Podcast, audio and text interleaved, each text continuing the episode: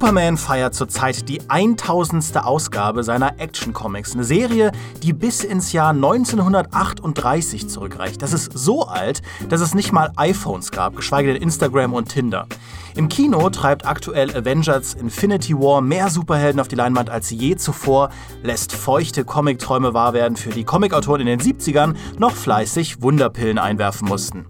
Marvel dominiert das Actionkino mit Captain America und Co. DC drückt Batman und Co. ebenfalls ins Rampenlicht, aber im Gaming, da spielen Superhelden irgendwie kaum eine Rolle. Obwohl die Arkham-Serie Batman einen überbordenden finanziellen Erfolg bescherte, versandete die Idee von solchen Superhelden-Games schnell wieder im Nirgendwo. Stattdessen landen Avengers und Co. in der Regel nur in Lego-Spielen oder GTA 5-Mods. Und selbst im Kleinen sehen wir die Kluft zwischen Comics und Spielern.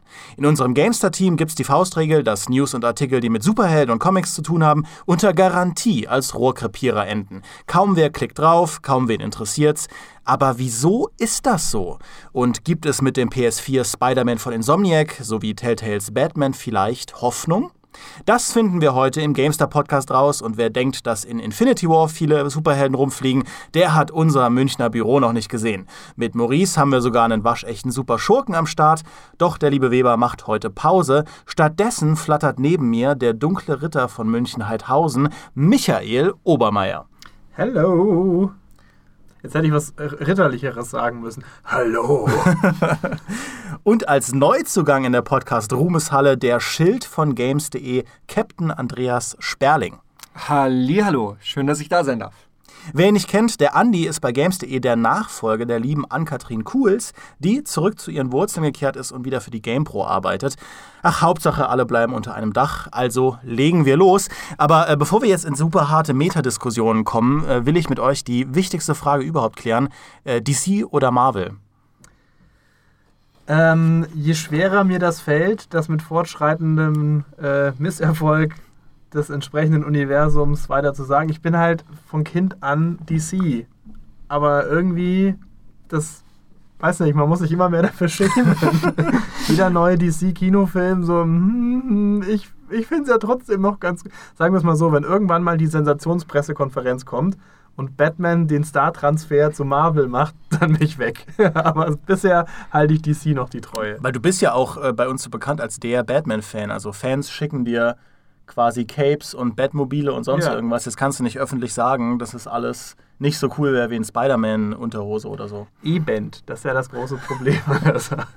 ja, ich stecke da so ein bisschen in der Zwickmühle, weil Batman ist auch mein Lieblings-Superheld, aber ich würde im Großen und Ganzen trotzdem Marvel bevorzugen, weil ja, ist halt Marvel, ne?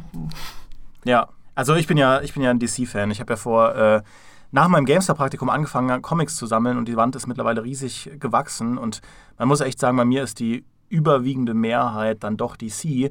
Weil ich finde, also man, man sagt ja oft Comics, da kommt man überhaupt nicht rein, weil das eben 80 Jahre Wust sind an, an Geschichten, die sich dauernd irgendwie gegenseitig rebooten. Aber ich finde, bei DC kommt man trotzdem besser rein. Da gibt es ein paar große Events, die muss man kennen und äh, dann, dann klappt das schon irgendwie. Aber bei Marvel, gerade so in den letzten Jahren, finde ich, ist der Einstieg unheimlich schwierig, weil die gefühlt alle fünf Monate mit einer neuen Nummer 1 anfangen mhm. und alles irgendwie wieder über den Haufen werfen. Das sind zwar nicht alles Reboots, aber trotzdem, das ist, äh, und das ist lustigerweise auch was, ähm, was, was viele Leute nicht so sehen, weil man sieht halt irgendwie im Kino, ja, Marvel ist riesengroß mit Superhelden, aber die Comicbranche steckt eigentlich in einer Krise. Also es ist nicht so, als stünden Marvel und DC vom Bankrott, aber so die, die Printzahlen der klassischen Comics, also des Ursprungsmaterials, die sind jetzt auch nicht so riesig, was halt verrückt ist, weil, weil man das sonst nicht kennt. Die Star Wars-Filme laufen riesig gut und alles Begleitmaterial. Die ganze Star Wars-Marke fußt auf einem extrem erfolgreichen Medium. Aber bei Comics sind die Comics an sich, also die Ursprünge von Superman und Batman, gar nicht so gigantisch groß heutzutage. Ich kenne das aber auch gar nicht mehr anders. Also seit ich angefangen habe, Comics zu lesen, war das immer so dieses Untergangsding. Ja, lang gibt es die nicht mehr, wenn das so weitergeht. Und es muss uns mal besser was einfallen. Am besten wir bringen irgendwie ein Wichtiges um. Das wird bestimmt langfristig die Verkaufszahlen ankurbeln und garantiert nicht nach hinten losgehen. Ja, also ich kenne es nicht anders.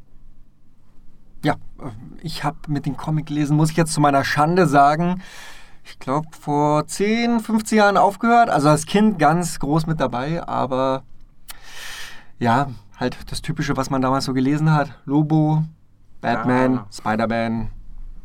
Also die klassischen, äh, gut, Lobo ist ja DC. Ja, Ah. Lobo ist DC. Ja, aber dann, ich habe dich gesehen, vor ein paar Tagen habe ich dich gesehen für Avengers Infinity War, hast du hier schön fleißig am Arbeitsplatz äh, den Infinity War Comic durchgeblättert, um halt Ja. Hintergrundfakten zu gewinnen. Und das, da sieht man einfach, wie wichtig uns hier Recherche ist. Ja. Richtig, richtig. Ja, das kann man ja auch nicht auslassen. Wenn jetzt schon Infinity War im Kino ist, dann muss man auch so ein bisschen tiefer graben. Ja, das stimmt. Ähm, Du hast es aber gerade eine Wunde aufgerissen. Das hatte ich schon so ein bisschen verdrängt. Ich habe mir als Kind so, so eine Bucketlist, was ich im Leben so erreichen will, geschrieben.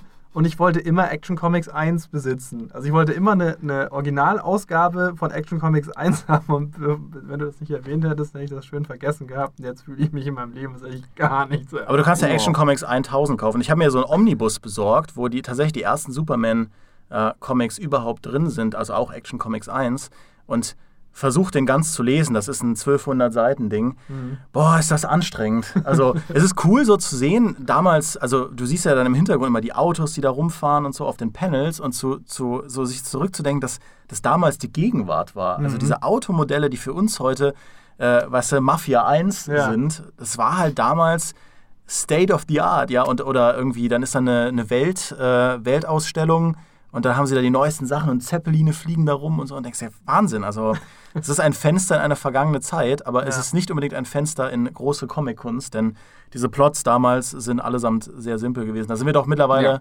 deutlich weiter. Aber ähm, Print-Erfolg hin oder her, das hält uns ja auch bei der Gamestar nicht auf. Wir sind ja auch, äh, wir sind ja auch vom Print in Online gewechselt. So wechselt eben auch der Comic oder die Marken Batman und Superman wechseln auf andere Marken. Und zumindest auf dem, also die, ein Videospiel, das extrem erfolgreich war, ist eben Batman Arkham Asylum, Batman Arkham City, Batman Arkham Origins und auch Batman Arkham Knight war ein extrem erfolgreiches Spiel. Ich habe das eben selbst nochmal nachgeschaut, weil es gab ja die Kontroverse, dass, ähm, dass der, der PC-Port war ja ziemlich schlecht und Ja. sie mussten es ja dann zeitweise wieder ähm, aus den virtuellen La Ladenregalen rausnehmen. Das hat natürlich irgendwo wehgetan, aber trotzdem war das, für, war das 2015 ein extrem erfolgreiches Spiel, das nach ein paar Monaten schon die, die 5 Millionen Exemplare geknackt hat, was für ein, für ein Comicspiel eigentlich, glaube ich, ziemlich, ziemlich gut ist. Und trotzdem ist es danach sang- und klanglos wieder verschwunden. Es gab ja dann Gerüchte, dass äh, Rocksteady an einem Superman-Spiel arbeitet. Wissen wir nicht, was da ist. Weiß man's. Äh, ein Batman-Spiel wird es wahrscheinlich nicht sein. Es gab dann, glaube ich, noch ein Arkham VR, das halt so ein nettes Experiment war.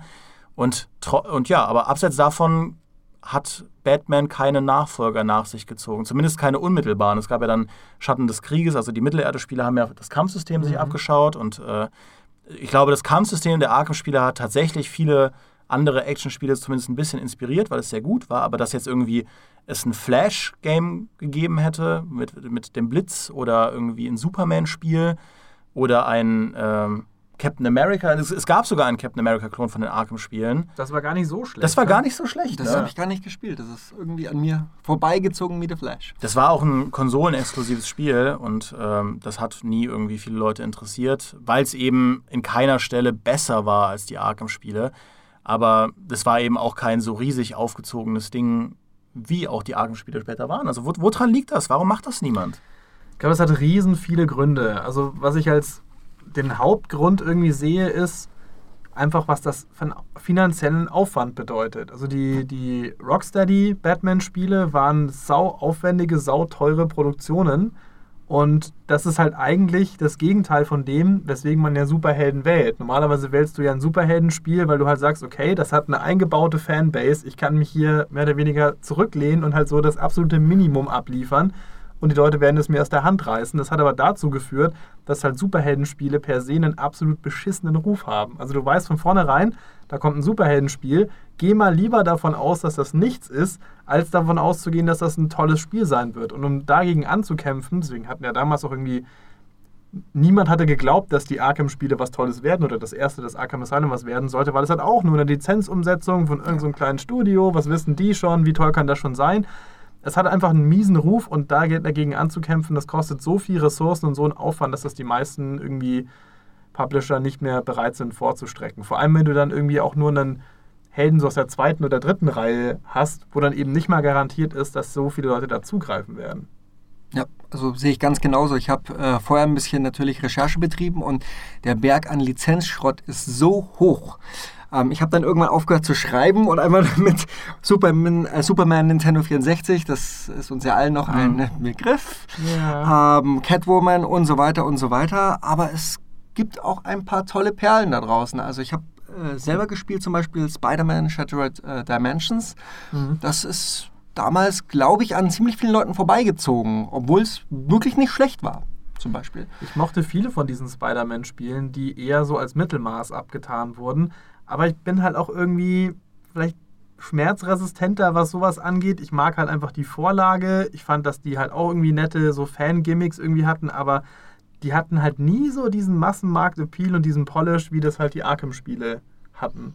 Ja. Aber was mich daran so irritiert, ist, was die, was die guten Superheldenspiele dafür haben, ist ein ziemlich einzigartiges Gameplay. Also die Spider-Man-Spiele zum, zum Beispiel. Die, ich weiß noch, als ich im allerersten Spider-Man-Film war, also dem mit Tobey Maguire, dem ersten, das hat mich als, damals war ich, glaube ich, irgendwie so zwölf oder so, mich hat das total weggebombt. Äh, die- Dieser Film war für mich so eine Augenweide, so eine Erfüllung. Ab diesem Moment war ich einfach verliebt in Spider-Man. Ich bin natürlich auch mit den Cartoons aufgewachsen, aber das war einfach unglaublich. Und dann gab es für GameCube ähm, die, also es gab es auch für mehrere Konsolen, aber ich hatte es damals bei einem Kumpel für die GameCube gespielt, gab es die ähm, Lizenzumsetzung davon. Und allein, dass man da mit Spider-Man über die Häuserschluchten in 3D schwingen konnte, das ist aus heutiger Sicht natürlich nichts Aufregendes mehr, zumindest die, die reine Kernidee. Und das hat mich damals so weggebombt. Ich habe die ganze Zeit nur dieses erste Level gespielt, wo man noch nur ein Hoodie anhat und wo er noch nicht mal sein Kostüm anhat, weil Ja. ich einfach nicht aus dieser Stadt raus wollte. Und das war keine Open World, das war nur ein großes Areal. Ja. Man konnte auch nicht runter auf die Straße. Und Spider-Man 2, das für viele ja so als eines der besten Spider-Man-Spiele gilt, zum, zum ursprünglichen zweiten Spider-Man-Film mit äh, Tobey Maguire. Das hat damals auch so ein bisschen, da, da waren die Kritiken, ich weiß noch, ich habe das damals in den Zeitschriften verfolgt, ähm, waren die auch eher so, ja, ist ein ganz nettes Spiel. Aber ich habe da damals schon was gesehen, weil das, weil das all das weiterentwickelt hat, was ich am ersten Teil klasse fand. Nur, dass man jetzt eine richtige Open World hatte, dass Spider-Man auch wirklich organisch diese Netze nach links und rechts ähm, ver, ver, versprüht hat. Und wenn du dann im Wald warst oder so, im Central Park warst, dann, und da war kein Baum in der Nähe, dann konntest du auch nicht schwingen. Und Ja. ich fand das so revolutionär gut, dass ich dachte, die Idee weiterentwickelt in immer größere äh, äh, Konsolengenerationen, das muss ja genial sein. Das haben sie dann auch versucht, aber ähm, so erfolgreich war es dann doch nicht. Und jetzt gibt es ja das Insomniac Spider-Man äh, für die PS4, das dieses Jahr rauskommt. Und das ist seit langem, glaube ich, mal wieder so ein richtiger Hoffnungsträger, diese Idee auf ein neues Niveau zu hieven. Es gab auch noch das äh, Amazing Spider-Man von 2011, glaube ich, zu dem ersten Reboot-Film. Ach, das ist so kompliziert. ähm, das, das war auch noch ein ganz gutes Spiel, aber hatte eben, es hat irgendwie, irgendwie war es dann, war es dann nicht mehr genug. Und das fand ich verrückt, weil das hatte auf dem Papier all das, was die alten Spider-Man-Spiele hatte. Das war gut, hat funktioniert und trotz, hat auch eine eigene Geschichte erzählt. Ähm, und trotzdem hat das nicht so funktioniert. Mich hat halt dieses Spider-Man 2 auf dem Gamecube, wie du auch schon sagst, so dermaßen gecatcht, weil ich habe zum einen diesen Film total geil gefunden. Ich habe diesen Soundtrack rauf und runter gehört. Und ich habe dieses Spiel halt auch noch hunderte Stunden, nachdem es eigentlich schon vorbei war, weitergespielt, weil es gab ja dann auch noch so diese Nebenmission mit Pizza ausliefern und dann fuhren da halt immer so zufällig so Gangsterautos durch die Straßen, die man dann da irgendwie stoppen konnte. Das war alles total strunzdumm, aber allein dieses Gefühl des Schwingens, ich habe das einfach so als Entspannungsabendprogramm gemacht. Das letzte Mal, dass ich so was ähnliches gemacht habe, war damals das beim ersten Midtown Madness. Da konnte man dann auch irgendwie noch ohne Rennen einfach durch die Stadt fahren, was ich auch so als so Entspannungszwecken gespielt habe. Und genau so war das bei diesem Spider-Man. Und die Spider-Man-Spiele, die danach kamen, die hatten halt oftmals nicht mehr dieses coole Schwunggefühl. Ich muss sagen, da würde ich fast schon ein bisschen früher ansetzen. Ich meine, es gab ein richtig cooles äh, Spider-Man-Spiel auf der PlayStation 1. Von Neversoft. das. Ja, ja, ja, genau, wo man gesehen hat, ich habe so ein bisschen in meiner Nostalgie, in meinem Nostalgiefach im Kopf abgelegt. Also ich habe es nicht mehr richtig vor Augen. Aber ich meine, äh, da war auch dieses Gefühl schon frei schwingen zu können, also dass man dieses frei bewegen, dass man es selbst da schon hatte. Und generell, es ist witzig, ich habe ganz viele Spider-Man-Spiele im Kopf, die entweder sehr guter Durchschnitt waren oder ziemlich geil waren. Also da, es ist witzig, dass trotzdem die Arkham-Spiele so diesen extrem präsenten Platz haben. Also wenn man an gute Videospielumsetzungen zu Comics denkt. Ich glaube, das ist auch, weil die Arkham-Spiele einfach von einer Zeit äh, rauskamen, wo der Comic-Markt eine gewisse Größe, äh, der, der, der Gaming-Markt schon eine Größe erreicht hatte, wo das dann eine ganz, ganz neue Dy- Dynamik entwickelt hat. Also ich vergleiche es jetzt im Kopf mit den alten äh, Super Nintendo Spider-Man-Spielen. Ja. Da gab es ja auch die, damals haben sie ja in den 90ern äh, eine Comic-Story nach der anderen durch die Dörfer Oh, Maximum gejagt. Carnage da auf gab's Super NES. Maxim, Maximum Carnage und so ein Kram. Und äh, es gab ja sogar ein, ein S Super Nintendo-Spiel zu ähm, dem Tod von Superman, was ja das, das Comic-Event der 90er war, Ja. was ganz viele andere Superheldentode nach sich gezogen hat, weil jeder diesen Erfolg nochmal kopieren auch wollte. auf die Titelseite der New York Times. Ja, also haben sie alle sterben lassen, Green Lantern und Co. Ähm, aber da gab es sogar dazu ein Beat'em-Up-Spiel, wo man dann die, die Erben von Superman spielen konnte. äh, da gab es ja dann nach seinem Tod in den Comics so mehrere, äh, sage ich mal, Contender, die diese Position Aber einnehmen. warte, ob ich die zusammenkriege. Es war äh, Steel, der Eradicator, Superboy. Äh, einer fehlt noch, oder? ja, Wer? Der Cyborg Superman. Ah. Ja. Aber es waren, es, genau, es waren die vier, die hat man Ja. dann gespielt. Und au- aus dem Rückblick war das halt so eine stumpfsinnige Geschichte eigentlich, wie, wie die meisten, die meisten Comics der 90er. Ähm, aber dafür gab es halt für Super Nintendo sehr viele Spiele. Und diese Spider-Man-Spiele, die waren auch richtig gut. Ja, da, da konnte, Auch da hatten sie schon dieses, ähm, dieses Schwing-Feature. Das waren ja eigentlich waren das ja Beat'em-Ups. Aber auch da konntest du dich schon nach oben schwingen an einigen, äh, an einigen Stellen und an Wänden klettern und so, was halt in einem kompletten 2D-Kontext eigentlich ein skurriles Feature ist. Und das hat auch damals schon viel Spaß gemacht. Aber das ist eine gute Frage. Warum macht dieses Schwingen Wahrscheinlich, weil dieses Freiheitsgefühl ist einfach, was man da hat. Dass man das Gefühl hat, man kann überall hin, man äh, kann sich ganz frei in der Welt bewegen. Ich meine, das ist ja heutzutage eigentlich fast schon nichts mehr Besonderes. Aber trotzdem, ja, Aber das ist auch tatsächlich eine der Superheldenfähigkeiten, die ich als Kind immer haben wollte. Aber das, was du vorhin auch meintest, dass du mit diesem ersten Kinofilm erst so richtig, obwohl du die Zeichentrickserie vorher gesehen hast, weil dieser Kinofilm hatte nochmal gezeigt, wie, wie schnell und wie weit man damit wirklich kommen kann. Das war einfach halt vermutlich der Animation der Zeichentrickserie geschuldet, dass halt da das nicht so flüssig und so schnell und so weit und so stylisch irgendwie alles sein konnte. Und das hat das nochmal auf ein neues Level ge- gehoben. Und ich glaube, das ist halt auch die Hauptfaszination. Man will das halt machen in Spielen. Ja, und es war im Film auch einfach in echt dargestellt. Ja. Es war halt ein echter Schauspieler, der sich dann zumindest in der Filmvision wirklich darunter stürzt und diese Kamerafahrt, wie er Ja. dann ins echte New York runtergeht und äh, sich dann dann auffängt und auch seine ersten Gehversuche, das war alles, was ich wollte. Das ist auch jetzt noch alles, was ich will. Und ich bin immer noch frustriert, dass, dass ich halt nie von dieser blöden Spinne gebissen wurde. Ja? es, gab, es gab dann in den Comics später auch so einen Typen, der das nachbauen wollte, der wollte sich auch von Spinnen beißen lassen. Und was dann passiert ist, ist, dass seine, seine äh, Biomasse sich langsam in tausend Spinnen verwandelt hat und er am Ende einfach nur noch so ein leerer Sack war. Mit, und ich glaube, genau das würde mir auch passieren. Weißt du, das, es ist halt diese One in a Million äh, Chance, dass das Ja. klappt. Und, äh, und wenn man Pech hat, dann ist man danach einfach so quasi ein Sack aus kleinen Spinnen, was richtig eklig ist. Ja. Was Kribbel, fast so kribbel. schlimm wäre, als wie wenn man Batman werden wollte. Dann müsste man nämlich dafür sorgen, dass vielleicht seine Eltern auf nicht ganz glückliche Weise ums Leben kommen. Also Ja, das vergessen die Leute. Du musst, Ja, ja. du musst dir halt ein massives Trauma hinzufügen, um das auch die ganze Zeit zu machen. Ja. Durchziehen zu können. Und auch um, um immer wieder in deinen Charakter zurückzufallen, denn Comicfiguren dürfen sich ja nie ändern. Sie dürfen ihr Trauma ja, nie überwinden, sie dürfen nie darüber hinwegkommen. Und das war auch eine Chance, die ich äh, bei den Arkham-Spielen immer gesehen habe, dass ähm, man da ja mal die Freiheiten hat, mit, den, mit diesen, mit diesen Comicfiguren wirklich mal was auszuprobieren. Äh, Arkham hat das in meinen Augen zu selten gemacht. Die haben zu wenig sich getraut. Die haben sich ein paar Dinge getraut. Ähm, sie haben auch Figuren sterben lassen aus den Comics, die in den Comics, wo in den Comics ist auch jeder schon mal gestorben, aber die dann meistens wieder zurückkommen. Ähm, aber die Arkham-Spiele sind dann in ihrer Story, für mich persönlich, viele Leute sehen das anders, immer ein bisschen konventionell geblieben, aber sei es drum, weil das Gameplay war einfach, und da will ich die Klammer schließen, auch bei, bei, der Arkham, bei den Arkham-Spielen war das Gameplay halt unglaublich einzigartig. Das hat mir kein anderes Spiel in der Form geboten. Dieser Mix aus, du kannst schleichen, du musst auch schleichen, äh, weil bewaffnete Gegner dich fertig machen. Mit, ähm, du musst aber auch kämpfen mit einem Kombosystem, das sich unheimlich befriedigend anfühlt, obwohl du niemanden töten kannst, was ja für viele Publisher würden, glaube ich, vor der Idee weg äh, zurückschrecken, ein Spiel zu machen, ein Actionspiel zu machen, wo man niemanden killt. Aber die Batman-Spiele haben bewiesen, das funktioniert und das funktioniert gut.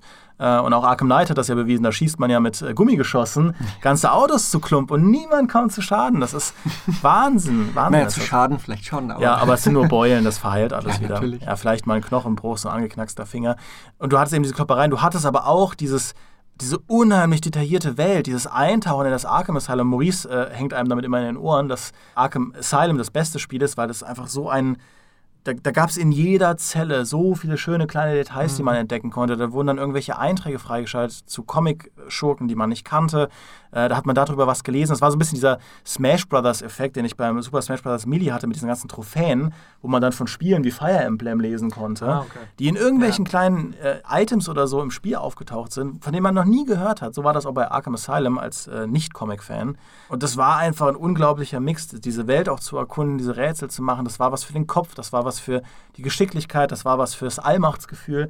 Und das alles ist ja Batman. Er ist ein Ja. Detektiv, er ist ein Schläger, er ist aber auch jemand, der einfach krasse Sachen machen kann, sich auch in diese Tiefen stürzt. Also ich glaube, dass der, der, der Kern des Erfolgs von den Arkham-Spielen ist, dass sie dich, ich meine, das, das sagen alle Batman-Spiele, dass sie dich, dich fühlen lassen, als wärst du Batman. Ja.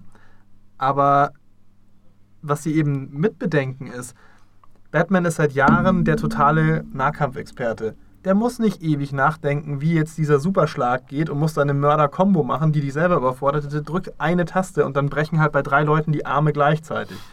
Und das eben, also dieses Kampfsystem auf sowas Simples runterzubrechen, dass das total geil aussieht und du total merkst, ich bin immer Herr der Lage, das halt mal in ein Kampfsystem einzubauen und es eben nicht unnötig zu verkomplizieren. Oder auch diese Detektiveinlagen, der hat so viele Gerätschaften und Werkzeuge und noch so viel Berufserfahrung, der muss das nicht alles jetzt irgendwie von der Pike auf von vorne sich nochmal neu drauf schaffen, wie Detektivarbeit geht. Das ist halt alles total simplifiziert runtergebrochen, aber dadurch wirkt es halt auch alles so, wie als wäre das wirklich Batmans Alltag. Der ist halt so, der kriegt das so schnell hin und der hat auch immer irgendwie einen Plan im, im, im Hinterkopf.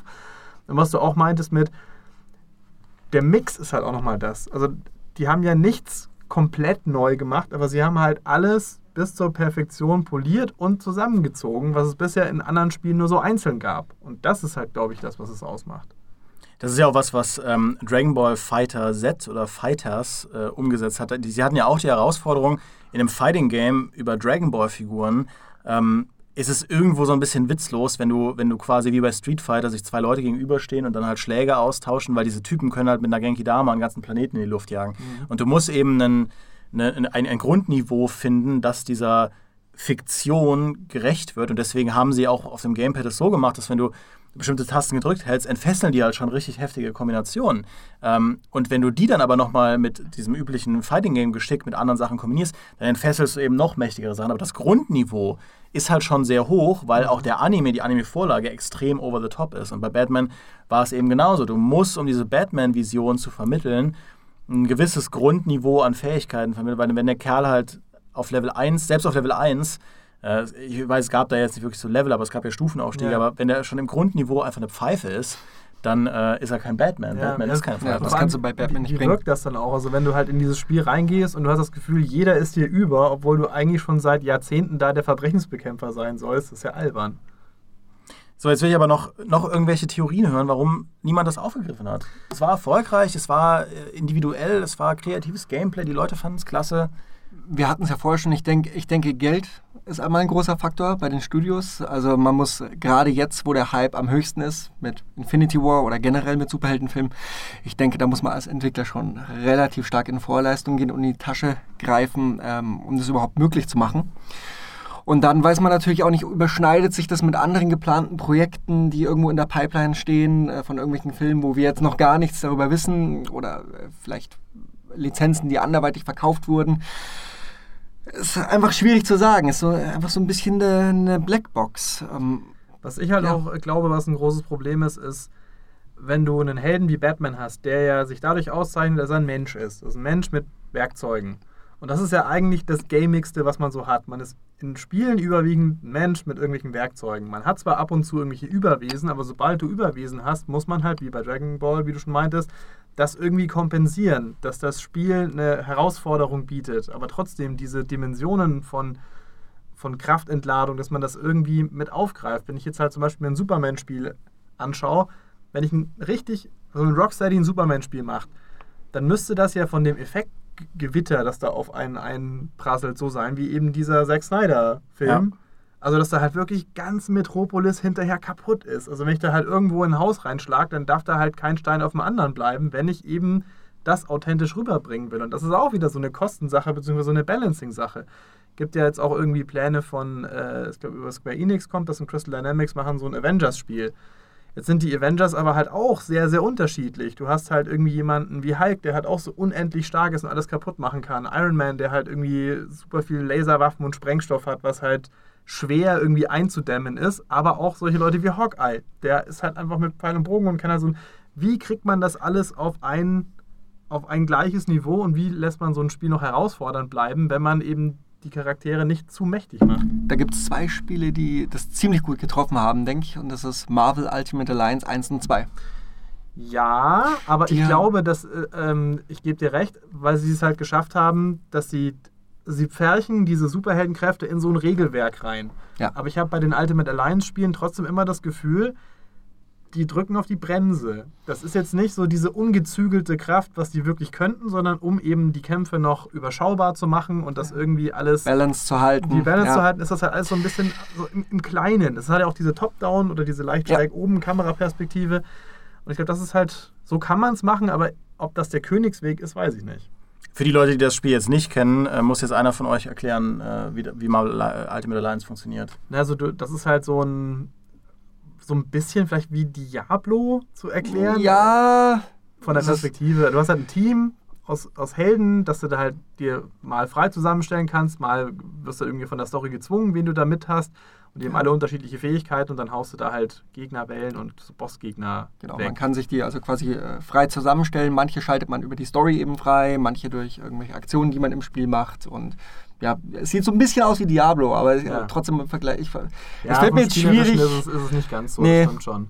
Aber, Aber es, cool. aber es gab doch auch dieses, hieß es nicht auch Marvel Heroes oder sonst irgendwas, es gab doch ein äh, Action-Rollenspiel von, ich glaube, dem Diablo-Erfinder. äh, David Bravik, ja, ja, genau, der das das, abgeschaltet genau, wurde, dass das ja. auch abgeschaltet wurde, das dann nochmal im Prinzip versucht hat, sich vor einem Jahr oder was selbst neu zu erfinden und äh, nochmal so letzte Zuckungen gemacht hat. Was aber äh, nicht heißen soll, dass das Spiel ein Flop war oder so. Das war schon, war schon moderat erfolgreich, aber das war ja ein richtiges, ein richtiges Action-Rollenspiel, wo sie eben, die gleiche Idee verwirklicht haben. Und das finde ich halt ist eine ganz kuriose Sache, dass dass das eigentlich der ähm, Way to go scheint, um solche Superhelden-Team-Ups in ein Genre reinzupacken, das funktioniert. Also ich glaube, du musst es eben auch über so indirekte Sachen machen. Auch die Lego-Spiele sind ja ein, ein Mhm. gutes Beispiel dafür. Da hast du ja auch bei den Marvel Superheroes äh, einen Hulk, einen Spider-Man und die, alle Fähigkeiten von ihnen sind drin, aber eben untergeordnet unter dieser Art Spiel. Du bewegst dich bei den Lego-Spielen durch ein 3D-Level und da kann dann halt ein Spider-Man ein bisschen schwingen und kommt an höhere, höhere Orte, so wie äh, Boba Fett in den Star Wars-Pendants.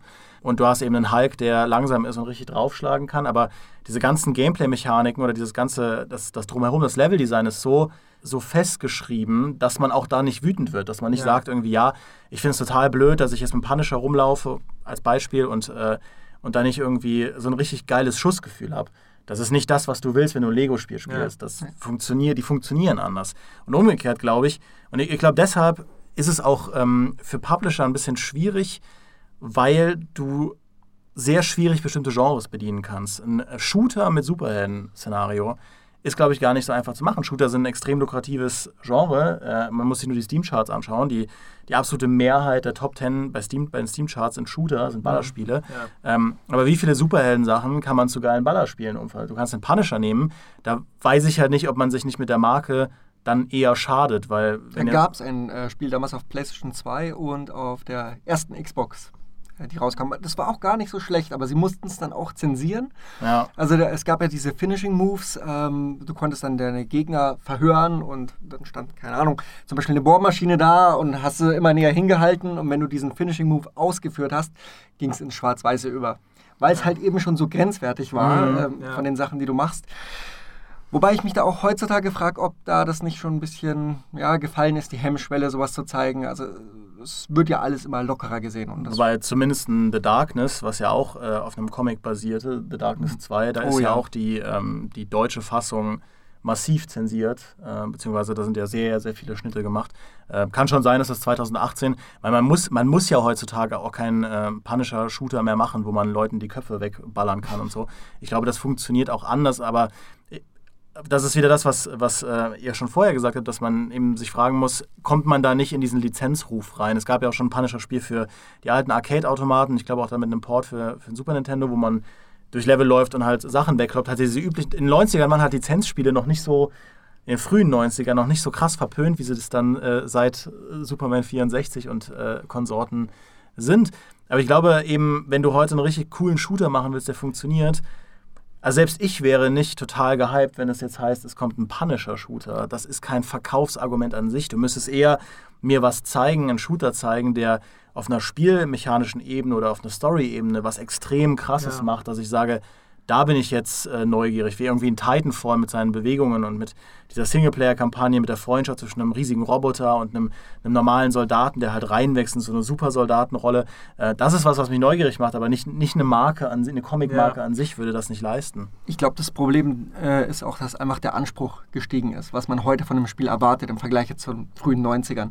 Also ich weiß, ich war früher einfach froh, wenn ich irgendwas zocken konnte. Und man hat sich dann auch durchgebissen durch ein und dasselbe Level immer wieder, auch wenn es ultra unfair war. Und das lässt man heutzutage einfach dann den Entwicklern nicht mehr durchgehen. Ja, das stimmt, weil damals hast du halt irgendein Beat'em-up gehabt, was im Prinzip äh, Beat'em-up XY war, aber es hatte eben dann ein, äh, einen Avengers-Skin. Ja? Du hattest Ja. dann deinen Captain America oder deinen Iron Man in, ihren 90, in, ihr, in all ihrer 90er-Muskulosität, die dann durch ein Level gelaufen sind. Das war spielerisch absolut nichts Besonderes, aber es war eben, es waren eben die äh, Earth's Mightiest Heroes, die äh, Avengers. Und äh, heutzutage würde man sofort sagen, ja, was für eine billige Kopie. Und wenn das dann auch grafisch irgendwie nicht absolut herausragend ist, dann, dann wirft man es halt irgendwie auf den Grabbeltisch. Ich glaube, wenn wir nochmal diesen Punkt mit den Kosten aufgreifen, da ist noch ein weiteres Problem drin begraben, denn was sind heutzutage die Spiele, die halt regelmäßig die Kohle wieder zurückbringen? Irgendwelche Games as a Service, Online-Multiplayer-Dinger. Und Superhelden und Multiplayer ist immer schwierig, weil entweder du bist der Held und alle anderen sind die Hans Wursten, die von dem Helden verhauen werden, was für die Leute, die die Hans Wursten spielen müssen, nicht cool ist. Oder andersrum, du wirst die ganze Zeit von irgendeinem Helden verdroschen. Also bringt nichts. Ich meine, es gab ja auch in, äh, war das Arkham Origins, das Multiplayer hatte? Ich glaube, Ach, stimmt, das kann sogar sein. das hatte ja diesen Multiplayer, irgendwie zwei Gangster-Teams Ja. gegeneinander und Batman und Robin. Ja. Haben sie aber offenbar, also kann ja dann nicht so der Erfolg gewesen sein. Ich habe jetzt keine Spielerzahlen, aber ich habe es selbst irgendwie zwei, dreimal ausprobiert, fand es jetzt nicht so toll. Und das ist ja dann auch für die Fortsetzung, also für Arkham Knight ist es ja nicht mehr zurückgekommen. War ja dann offenbar nichts. Und wenn du halt in diese finanzielle Vorleistung gehst und halt so ein riesen Budget dahin knallst, um halt so einen riesen Blockbuster zu machen, dann wollen halt die meisten Publisher, dass da halt über die Dauer von einem Jahr oder was, jetzt über eine, eine Inhaltsseason oder was, dass da halt die Kohle auch wieder zurückkommt. Und das ist bei Superheldenspielen, glaube ich, sehr schwer. Ja, ich denke, Superhelden gegen Superhelden, das funktioniert nur in Beaten-Ups. Also wenn du, wenn Mhm. zum Beispiel Marvel vs. Capcom oder Injustice, ähm, da funktioniert es, weil einfach nur das sich gegenseitig verkloppen halt der zentrale Bestandteil ist. Und wenn, ich weiß nicht, ich kann es mir in anderen Sachen einfach überhaupt nicht vorstellen. Aber Fighting Game. die, die Kosten ja natürlich auch ein bisschen kleiner, wenn du halt ein Ja. Up hast. Also so ein Injustice kann ich mir nicht vorstellen, obwohl das so geile Zwischensequenzen hat. ich kann mir nicht vorstellen, dass es teurer ist als ein Arkham. Glaube ich auch nicht. Und äh, bei, äh, ich finde, Injustice ist auch äh, ohnehin ein Exot. Also das ist ähnlich wie bei den Arkham-Spielen, dass ich mir denke, dass sie so viel Geld reingepumpt haben in dieses Spiel, in Injustice 2, ein Fighting-Game, wo Fighting-Games ohnehin schon ein Genre sind. Äh, ein Genre, das, das, das ist ja so am, am Stolpern und äh, dann veröffentlichen sie das trotzdem mit dem Product Value. Das war schon, war schon krass, aber auch da, Fighting Games sind ja auch wieder ähm, Spiele, die in einem sehr begrenzten Korsett funktionieren. Ähm, also ich stimme dir zu. Ich glaube auch, dass das dass es nur da im Multiplayer funktioniert. Da funktioniert es gut. Ich finde, Injustice ist ein äh, richtig tolles Spiel. Aber natürlich hast du trotzdem, wenn Superman in Injustice gegen Batman kämpft, das natürlich fühlt sich das nicht so an, als wärst du wirklich Superman, weil ähm, im, im, Ja, Superman würde den Boden mit ja, ihm in, aufwischen. in einem echten Kampf, also wenn Batman sich nicht gerade durchs Skript äh, äh, bevormundet, irgendwelche Tricks einfallen lassen kann oder super viel Zeit zur Planung bekommt, Martha! oder einen Kryptonitring in der Hand hat oder äh, in, in der Hosentasche hinten oder so, dann äh, wäre das sehr schnell vorbei. Ja. Und ich glaube, ein weiteres Argument, ähm, warum man das selten sieht, ist, es gibt auch einfach wenige Superheldenmarken, die groß genug sind, glaube ich. Also ich glaube, du kannst einen Batman machen und du kannst einen Spider-Man machen, das funktioniert. Aber mir fällt keine andere Marke ein, keine Superheldenmarke, wo die Leute so ausrasten würden. Selbst für einen Captain America nicht. Und das deckt sich auch. Ich habe mir mal die, die, ähm, die geschätzten Verkaufszahlen angeschaut von den aktuellen Comics, so 2017, Anfang 2018. Das sind jetzt äh, nur Zahlen, die an den, ähm, also quasi wie viele Comics von den Herstellern an die Shops verkauft wurden, nicht die tatsächlichen Verkaufszahlen, nicht äh, äh, ähm, auch irgendwie, da ist online nicht mit reingerechnet, aber trotzdem man sieht da eben, du hast Batman ganz oben, du hast irgendwelche krassen Summer-Events ganz oben, irgendwie so Dark Knight, ne, Dark Metal oder so, was gerade bei DC läuft. Mhm. Du hast Spider-Man ganz oben und du hast Star Wars ganz oben. Und alles andere rutscht so weit runter. Und dann auf den mittleren Plätzen sind dann die ganzen Nebenprodukte, also Detective Comics, ähm, wo dann irgendwie Batman mit, seinen, mit, seinen, ähm, mit Achso, seiner also, Bat-Family die, unterwegs die ist. Batman-Zahlen sind jetzt nur die eine Batman-Hauptserie? Die Batman-Hauptserie, Okay, genau. ja, Die ist ja. halt sehr weit oben. Und dann hast du einen Detective Comics ein bisschen weiter unten. Du hast einen Amazing Spider-Man. Dann hast du. Deswegen machen Marvel und DC das ja auch, dass sie die Bat-Family und auch Spider-Man äh, oder die X-Men auch so aufweiten auf so viele Comicbücher, weil du eben. Du produzierst halt lieber vier X-Men-Bücher als ein X-Men-Buch, das sich richtig gut verkauft und dann dreimal, was weiß ich, ein exotisches, so wie ein Moon Knight oder ein äh, Hawkeye, die zwar dann oft von, der, von einem kreativen Anspruch auch richtig gut sind. Die Hawkeye-Comics zum Beispiel von den, von den, in den letzten Jahren sind absolut fantastisch gewesen. Äh, Moon Knight genauso, ist ein absolut exotischer, verrückter Held. Das ist ein Batman, in dem drei Persönlichkeiten existieren. Völlig verrückt, aber das kauft keiner. Und äh, natürlich würde es auch absolut keinen Sinn ergeben, zu Moon Knight ein Videospiel zu machen. Ich bin schon froh, wenn man dann überhaupt in einem Lego-Spiel mal zocken kann. Und wenn du dir jetzt irgendwie was bei CW läuft, diese Serien zu äh, Green Arrow, zu Flash, die sind ja, oder Supergirl, die sind ja schon moderat erfolgreich, so ist es nicht, aber ähm, als Videospiel mit dem Ruf, den Superhelden haben, müsstest du so viel da reinstecken, um irgendwie ein, ein erfolgreiches Produkt zu Green Arrow zu machen. Dass also selbst ich würde den Publisher nicht raten, das zu machen. Ja. Und ich hätte ein inhärentes Interesse daran, dass sie das machen. Und dann kommt halt nochmal hinzu, dass du, wenn du halt ein Spiel zu einer Li Lizenz machst, okay, du hast die eingebaute Fanbase, aber das behindert dich natürlich auch in deiner kreativen Freiheit. Ich finde, Injustice ist ein schönes Beispiel, dass es in beide Richtungen irgendwie geht. Also Injustice hat es ja geschafft, ein eigenes Universum zu erschaffen, in dem eben verrückte Dinge passieren, die sonst in der Hauptkontinuität undenkbar wären. Das ist ja Superman der Böse. Das Mhm. ist halt so eine, ich meine, gut, DC hat immer diese, diese Hintertür, es ist ein Multiversum und irgendwo wird schon ein Universum geben, wo das möglich ist. Aber trotzdem, das ist ja oft der Fall, hatten die ja, also das gleiche Entwicklerteam, ist ja NetherRealm, hatten ja das Problem, die haben äh, DC gegen Mortal Kombat gemacht vorher und dann hieß es halt während der Entwicklung, ja, schön und gut, aber ihr bringt uns bitte nicht mit irgendwelchen Mortal Kombat Fatalities unsere DC-Helden um. Ja, aber, aber so haben wir uns das doch gedacht. So, nein, äh, DC-Helden bringen keinen um und ihr bringt bitte auch keine DC-Helden um. Okay, dann machen wir jetzt halt, wie hießen dieses Supertalities? also halt irgendwie andere Muse. Da ist halt schon schon, du kannst dann eben dir nicht das erlauben, was du mit einer eigenen IP machst, dass du halt so völlig frei drehst. Auf der anderen Seite manchmal, wenn man eben den Beweis, und das muss man bei NetherRealm, weil sie in Vorleistung gegangen sind mit diesem DC gegen Mortal Kombat, muss DC gemerkt haben, okay, die machen hier keinen Quatsch, geben wir denen mehr Freiheiten, lass die ihr eigenes Universum bauen und das wird ja dann auch von der Community dankend wieder angenommen, wenn da man sich ein bisschen mehr Mühe gibt. Ich glaube, der Einzige, der einen richtigen Fatality hatte, hatte, wenn ich das richtig in Erinnerung hatte, das war der Joker. Ich glaube, Ja, der hat äh, mit so einem Bang und dann kam doch ein richtiger Schuss raus. Aber es ging sogar so weit, dass DC nicht mal erlaubt hat, dass bei Superman äh, das S irgendwie äh, zerstört werden durfte. Also bei der, ich erinnere mich Okay. da noch ein bisschen dran, dass die haben, wurden richtig, richtig krass eingeschränkt und Mhm. dementsprechend schlecht hat sich dann auch verkauft. Und ich habe mich sehr darauf gefreut damals. Also ich fand es jetzt auch nicht ultra mies, aber man hat einfach gemerkt, dass da die Bremse angezogen wurde. Gerade bei sowas wie Mortal Kombat. Ja. Gut, bei Injustice haben sie dann gesehen, man braucht gar keine Fatalities, äh, wenn man ein gutes Fighting-Game macht. Das war Ja. dann auch schön. Und ich muss auch sagen, also nur um das kurz einzuwerfen, die, es gibt ja auf, diese, auf Basis dieses Injustice-Universums auch Comic-Serien, die, äh, Sensationell. die sind sensationell gut. Ja, und das ist, also ich, wenn man, wenn man sich mein Comicregal anschaut, ich habe sehr viel Batman, ich habe viel Spider-Man, ich habe sehr viel Gemischtes und ich habe aber auch sehr viel Superman. Ich bin einer von den wenigen Menschen, die Superman nicht furchtbar langweilig finden, ähm, wenn man ihn gut schreibt. Das Problem ist, das kriegt kaum jemand hin. Weil Superman ist halt Boy Scout, der ist moralisch voll toll und ist auch noch fast unverwundbar und du musst schon ein extrem guter Schreiber sein, der irgendwie auch mit dieser Idee, was ist ein Held, auf eine äh, kreative Art und Weise umzugehen weiß, damit das coole Geschichten sind. Oder du machst Superman böse ähm, und das ist halt, was dieses Injustice-Universum macht. Und die Comics zeigen halt, da wird ja, da wird ja direkt am Anfang ähm, wird äh, so ein bisschen eine Herkules-Geschichte. Superman wird vom Joker manipuliert und tötet dann aus Versehen Lois Lane, die auch noch gerade schwanger ist mit, äh, mit ihrem gemeinsamen Baby. Und Superman rastet halt aus und geht zum Joker und reißt ihm das Herz raus. Das ist im Prinzip der, der Auftakt von Injustice. Und dann vergehen fünf Jahre, da beginnt halt die Handlung des Spiels Injustice.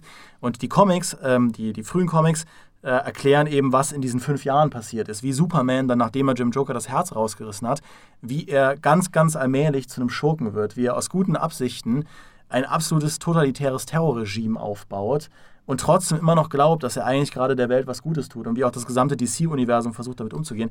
Sensationell gut geschrieben. Und das sind Superhelden-Stories, äh, Superman-Stories, die gut funktionieren. Ja, was äh, dann in der Realität oft passiert ist, in den meisten Superman-Crossovern wird er dann hypnotisiert und Leute müssen gegen ihn kämpfen. Das ist ja. immer, immer lahm. Aber Injustice ja, schafft es, das, das sehr cool zu machen. Das Spannende an Injustice finde ich eben, der macht das aus Überzeugung. Das ist halt nichts, was man ihm jetzt irgendwie da so untergejubelt hat, sondern das hat, das die, also die Idee ist, das schlummerte schon immer in ihm und es braucht halt nur so einen Schubs in die richtige Richtung, damit sich das verselbstständigt.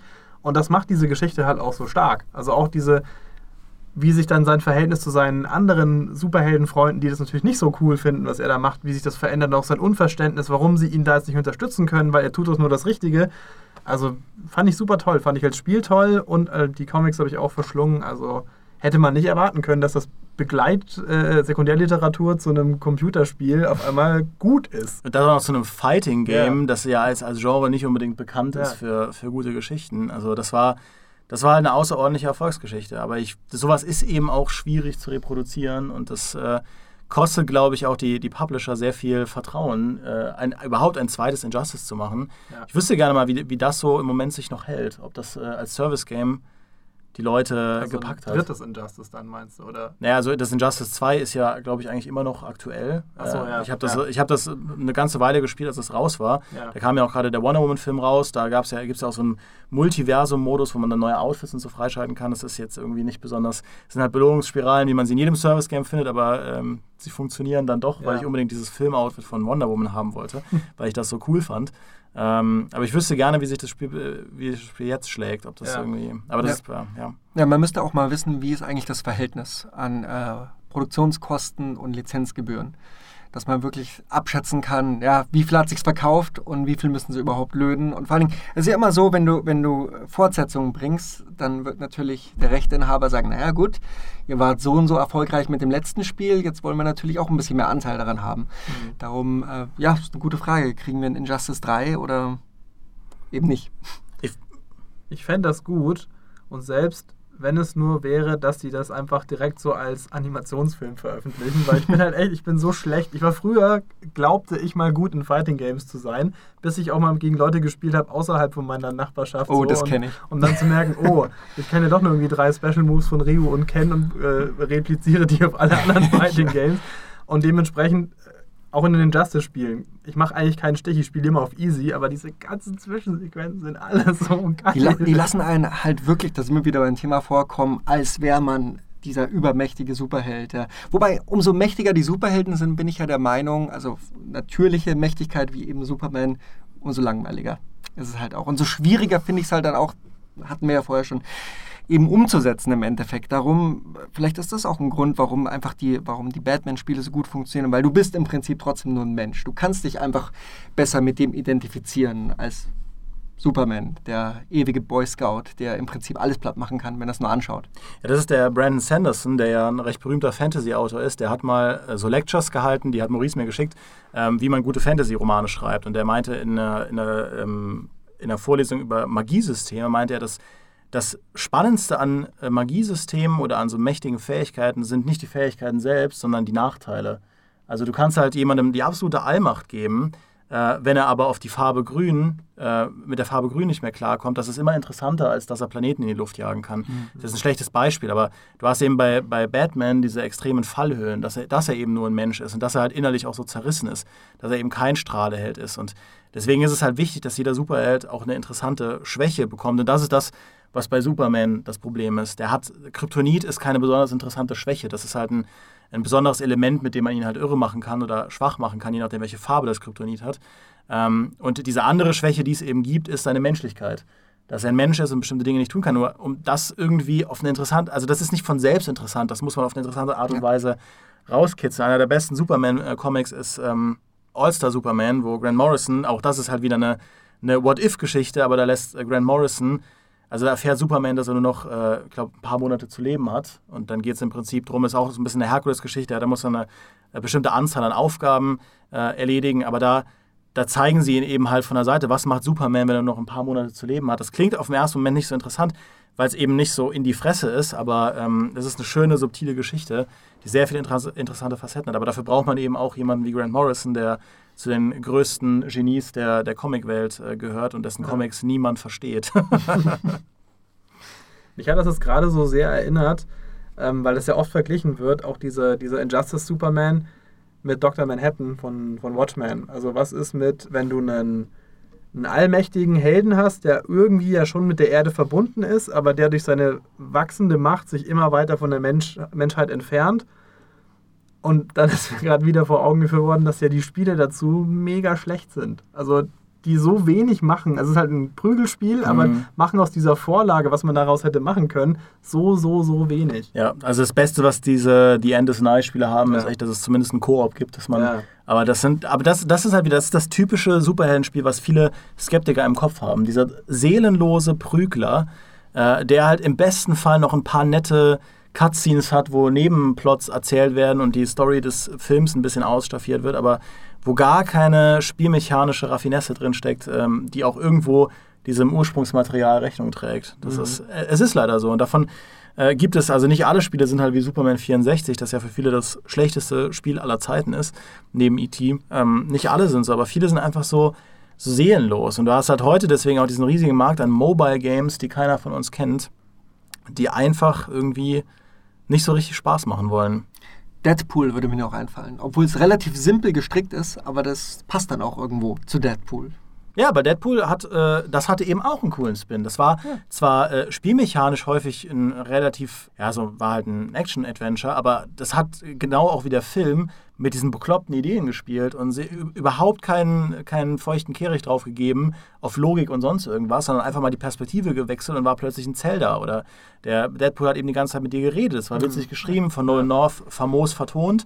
Das hatte eben eigene Ideen und das hat auch, das hat auch diese Idee von, äh, von Deadpool im Spiel vermittelt. Und darum geht es eben. Da, haben wir, da reden wir oft drüber im Podcast, dass du eine direkte Linie erschaffst mit, dem, mit dieser Fiktion, die du vermitteln willst und wie du das spielmechanisch umsetzt. Die Spielmechanik ist aber, glaube ich, ein großes Problem, das Videospiele an sich haben, weswegen es da auch zu, so eine, auch zu so einem Bruch kommt. Also jetzt haben wir gerade ganz viel geredet darüber, dass ja das Interessante an Superhelden auch oft ihre Schwächen sind und also all das, was abseits von irgendwelchen Gekämpfe passiert. Jetzt ist aber halt in Videospielen die vorherrschende äh, Aktivität irgendwem auf die Fresse hauen oder irgendjemanden in die Fresse schießen ist. Du hast halt ganz oft, äh, ganz selten mal so eine Detektiveinlage, die man nebenbei macht, aber das soll eigentlich nur davon ablenken, dass jetzt gleich wieder geklatscht und geschossen wird. Und wir haben solche Spiele wie die Telltale äh, wo, wo das andersrum ist. Also wo das Gekämpfe zusätzlich so ein Bonus ist und dann war eigentlich man eher sich unterhält, man, man tüftelt und so das kann halt auch funktionieren, aber auch nur mit so einem Charakter wie Batman. Ich wüsste nicht, welcher Superheld sich noch dafür eignet, dass man das zu so einem eher gesprächsintensiveren äh, Spiel macht als Batman. Ja, eben das. Und auch da, also Batman ist wirklich der Einzige, wo das klappt und auch da nur in einem Ansatz. Also es gibt ja bei Batman auch, es gibt halt diese, diese Noir-Stories, so ein Brubaker oder so, so die für, für mich persönlich die besten Batman-Stories, die funktionieren halt so und die funktionieren auch fantastisch als Adventure, wo es eben in erster Linie Detektiv ist.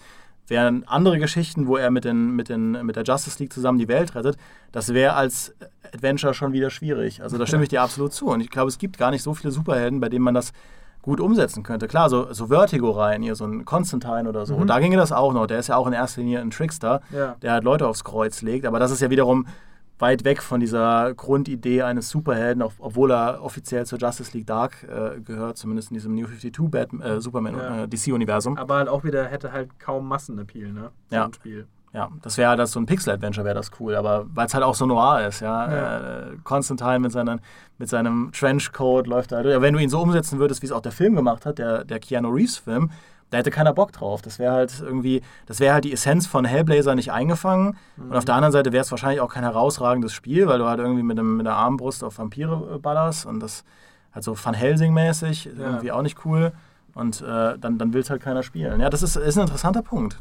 Mal in die Zukunft geschaut. Ich meine, okay, Spider-Man äh, kommt jetzt. Ähm, ist irgendwas sonst am Horizont, wo man sagen kann, in der Richtung äh, kommt was? Ist da was angekündigt? Also ich habe jetzt nicht mehr auf dem Ich Schirm. bin sehr gespannt, das, was ich eingangs schon mal erwähnt hatte. Hier diese, dieser Millionen-Deal da zwischen Marvel und Square Enix und Crystal Dynamics, die halt ein Avengers-Spiel machen.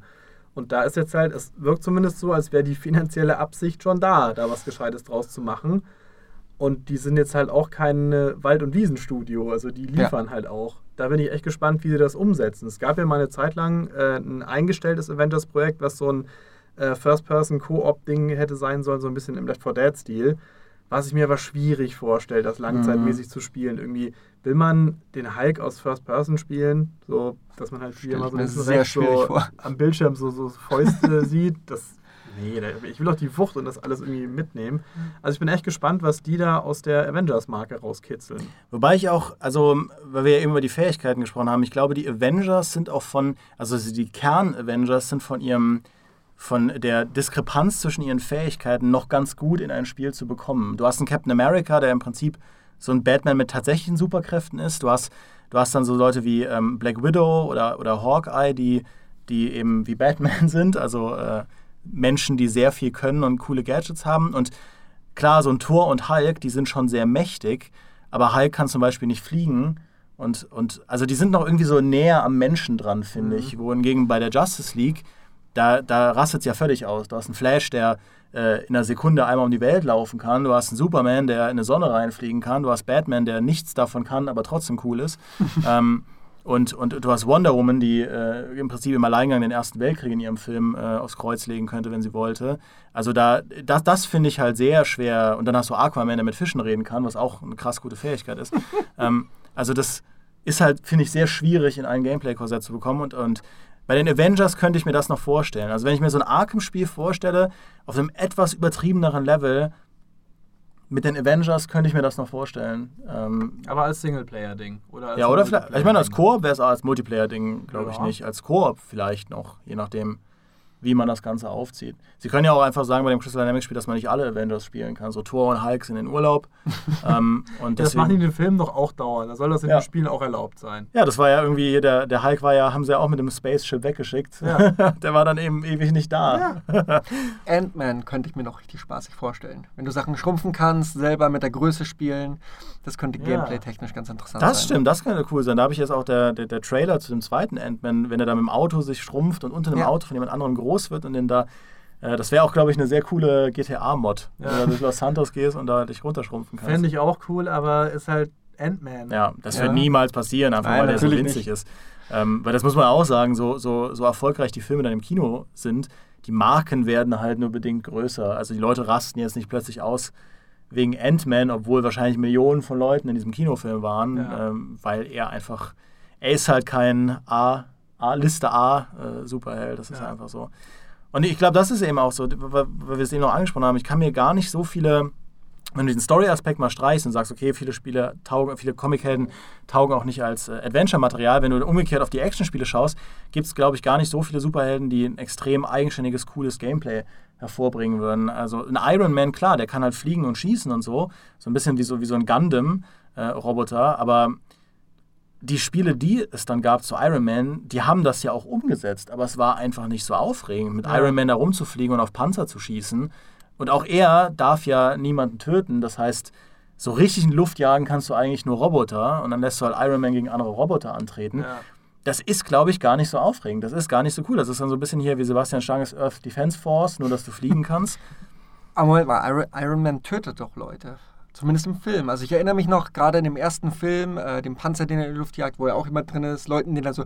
Gab er nicht sogar äh, den Leuten Headshots da, die diese Geiseln hatten? Ich glaube, das war damals noch so, dass sie bei Marvel Cinematic Universe noch nicht wussten, so 100%, wo sie hingehen. Aber Ja, aber wenn das, wenn das Leute sind, die vermummt sind, dann äh, gilt das ja irgendwie wahrscheinlich gar nicht. Und wenn, wenn man nicht sieht, dass in dem Panzer jemand drin ist, dann gilt das ja alles auch nicht. So, ja, glaube ich auch. go ja. America. Es gab, gab im, es, es gab im Ultimate-Universum so ein, ähm, so ein, so ein Avengers-Comic, wo äh, Hawkeye und ähm, Black Widow plötzlich in ein Bürogebäude reingehen und anfangen, alle Leute umzubringen, die da arbeiten. Die massakrieren jeden Einzelnen, schießen den in den Kopf, in, in den Hals, ins Herz Und dann ganz am Ende erfährst du, das sind alles nur Aliens in Tarnung gewesen. Und dann denkst du, das, das war trotzdem wirklich ekelhaft. Und gut, äh, diese Ultimate Avengers sind auch äh, bewusst so, eine, so, ein, so ein Gegenpol zu den normalen Avengers. Also das war halt ein bewusster Schockeffekt. Aber ähm, ja, ich, ich, ich schweife ab, aber ich glaube tatsächlich, dass ähm, Iron Man als Videospiel gar nicht so aufregend ist. Was ich mir noch cool vorstellen könnte, wäre der Flash. Ähm, aber auch da, wenn jemand in einer Sekunde um die Welt rennen kann, das ist ja generell auch so ein Problem, das The Flash hat. Die Fähigkeiten von ihm, die schwanken halt die ganze Zeit, damit die Story funktioniert. Der kann halt nicht die ganze Zeit in Zeitlupe schalten, weil sonst jeder Gegner, der irgendwie nicht einen super kreativen Physiktrick drauf hat oder, äh, oder selbst super schnell ist, ihm nicht das Wasser reichen könnte. Ja. Und das, deswegen wäre das in so einer äh, Logik kaum umsetzbar, glaube ich. Ich kann mir das auch überhaupt nicht vorstellen, wie so ein Flash-Spiel aussehen würde. Also wenn das dann auch immer, wenn man gegen andere Speedster da irgendwie kämpft, Mhm. dass dann das immer so, so, so Rennsequenzen irgendwie sind, wo halt links und rechts irgendwie da die Kontinente vorbeiziehen und sowas. Aber ist das aufregend, wenn man das Nicht längere wirklich, Zeit nee. machen oder so? Und auch so, so, so Kämpfe, die dann irgendwie in Zeitlupe passieren, weil sie sich so schnell bewegen, wie das nutzt sich alles, glaube ich, recht schnell ab. Außer es ist halt ein Endless Run auf dem Handy, weißt du, so wie Temple Run oder so, wo man einfach die ganze Zeit als ja, Flash von links. darauf habe ich gewartet. Ja, und, und, und, und, da landen die Ideen ja leider Ja. meistens, ja. Und äh, ich glaube, deshalb ist ist Spider-Man ist einfach, und das hat sich äh, niemand damals gedacht, obwohl Stan Lee hat sich das wahrscheinlich damals schon gedacht, wenn es irgendwann Videospiele gibt auf der PS4, äh, die man auf seinem Fernse Fernseher spielt, hat er sich in den 60ern gedacht, dann werden die Leute Spider-Man cool finden, weil er einfach eine Fähigkeit hat, die sich gut übertragen lässt. Genauso wie eben in Batman. Und äh, natürlich gäbe es auch andere C- und D-Listenhelden. Auch der Punisher theoretisch mit seinem Arsenal wäre ein guter Kandidat für, für Shooter, nur dann hast du eben wieder die Popularität und den, den Ruf von Superheldenspielen, die, die da in die Parade fahren. Ich glaube tatsächlich beim Punisher, ich glaube, da ist es ziemlich zwingend notwendig. Du hast ja vorher gemeint, äh, ja, eher nicht so brutal oder muss das denn sein? Ich glaube, beim Punisher ist es notwendig. Du brauchst dieses Gefühl, gerade bei ihm, dass du, keine Ahnung, jemanden den Kopf in die Bohrmaschine reinschiebst oder was auch immer er macht. Es ist halt der Punisher. Ich glaube, wenn du da zu zahm ansetzen würdest, ähm, da sind wir halt beim Punkt, so auf allgemein gesprochen, du musst halt auch einfach der Vorlage gerecht werden. Und wenn du der Vorlage nicht gerecht werden kannst, durch, wie bei The Flash zum Beispiel, dass einfach das Gameplay langweilig wäre, weil du einfach ultra schnell bist, dann sollte man vielleicht die Finger von lassen. So generell. Ich denke mir auch gerade irgendwie, bei den X-Men ist das ja auch so, dass X-Men-Helden alleine, also die gibt es meistens ja immer nur so im, im Gruppenpaket gleich, aber X-Men-Helden alleine, zum Beispiel, es gab ja dieses äh, X-Men Origins Wolverine-Spiel. Das ganz cool war. Das Das, war war, war ganz cool. Also hatte irgendwie, das hat sich gut gespielt und so und hatte auch irgendwie einen hohen Gore-Level. Das und war brutal, Ein paar ja. ganz coole. Diese geilen äh, im Labor, diese unsichtbaren Gegner, die, wenn man sie abgestochen hat, dann um die Stelle rum, wo sie abgestochen wurden, so langsam sichtbar geworden sind. Aber Wolverine, obwohl er der auch weit springen kann und so und recht schnell ist, er ist in seinem Bewegungsrepertoire dann doch eher eingeschränkt. Der muss halt mal mit dem Auto eher wohin fahren oder muss mit dem Motorrad irgendwo hinfahren. Und das ist jetzt halt für so ein Open-World-Spiel oder für so ein groß angelegtes AAA-Blockbuster-Spiel nicht so geeignet. Das ist eher so eine Abfolge von Levels und nicht so dieses Riesending. Ja, ja, und du, du bräuchtest für ihn eher so einen geradlinigen 6-Stunden-Action-Prügler. Und auch da fragt man sich dann, ja, okay, aber will, will wirklich jeder ein Wolverine-Spiel haben? Ja, irgendwie. Hier?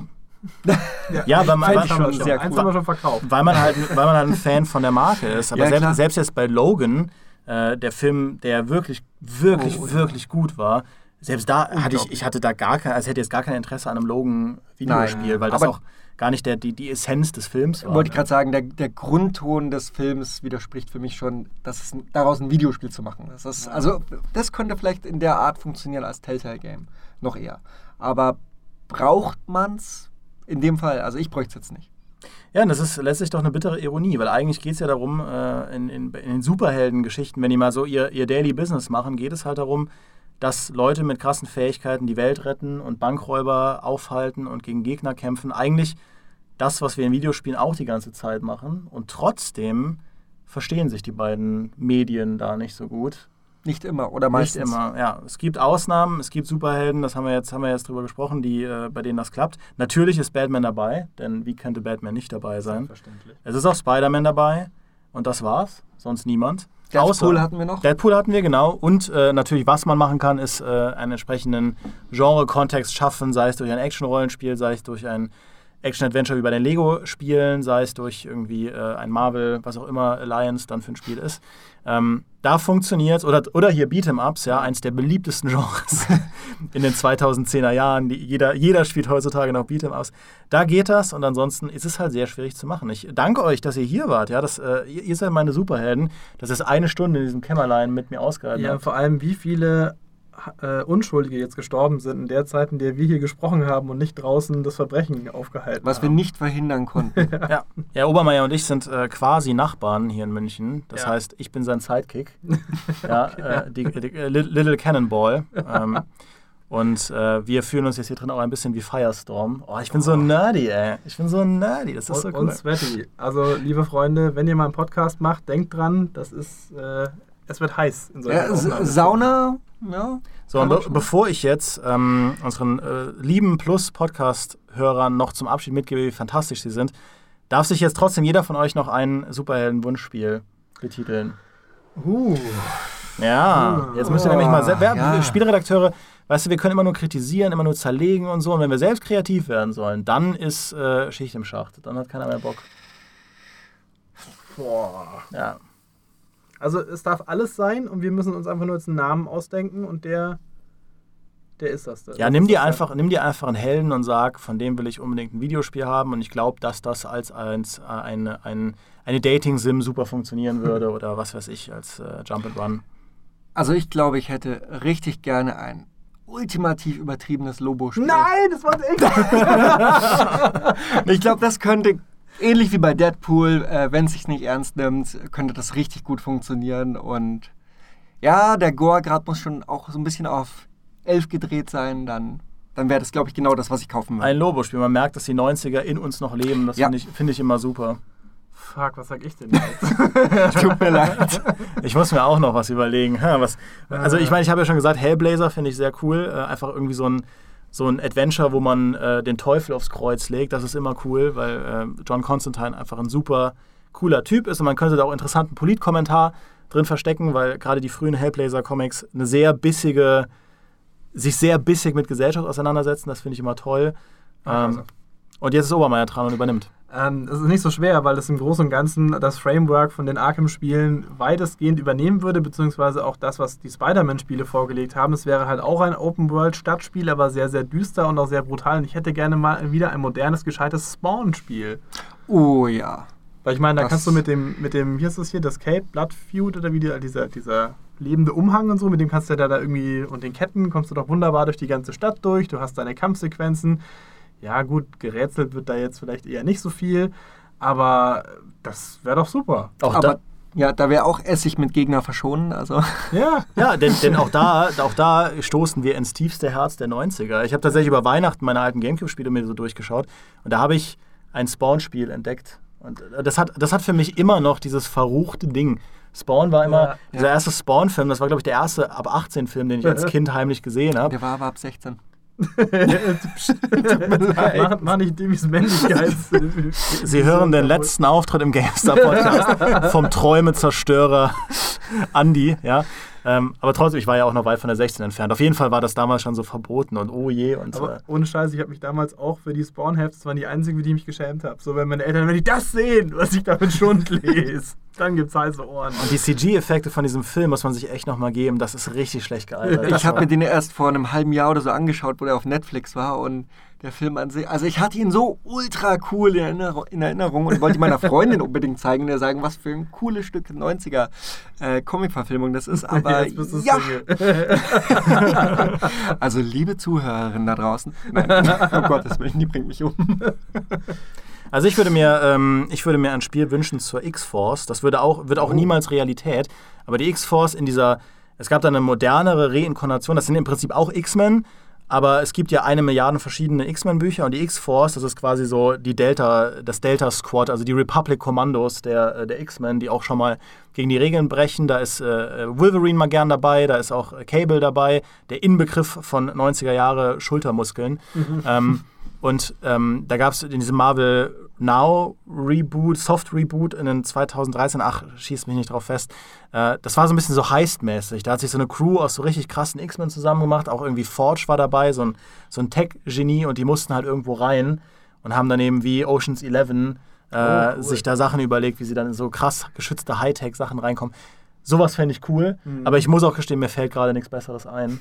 Das ist wahrscheinlich, wahrscheinlich laufe ich aus dieser Kamera raus und schreie danach, nein, das hätte ich noch sagen sollen.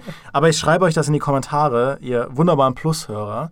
Und äh, jetzt haben wir unser, unser Hirnschmalz genug gefordert, denn wir sind ja Helden des Körpers, allesamt. Ja? Und ähm, deswegen gehen wir jetzt die Welt retten. Wir gehen jetzt raus ins nächtliche München und äh, machen unseren Job. Danke, dass ihr beide hier wart. Ja, hat, hat Spaß gemacht. Danke, dass wir da sein durften. Immer wieder gerne. Und ihr da draußen schreibt uns in die Kommentare, warum auch ihr nicht auf Superhelden-News klickt, weil es euch nicht interessiert oder was euch daran interessiert. Denn hier beim Plus-Podcast sind uns Klickzahlen völlig egal. Äh, hier hier geht es um die Liebe und äh, um Superhelden und Superhelden-Comics. Und äh, ja, auch hier werden wir wieder auf alle Sachen antworten. Jetzt, wo Maurice nicht da ist, kann ich nicht sagen, er wird auf alles antworten. Deswegen wird Michael Obermeier, nein, ich werde auf alles antworten. Ich werde auf jeden Kommentar reagieren. Und ähm, in diesem Sinne, vielen Dank fürs Zuhören. Macht es gut. Ciao. Auf Wiederhören. Adios. Ciao, ciao.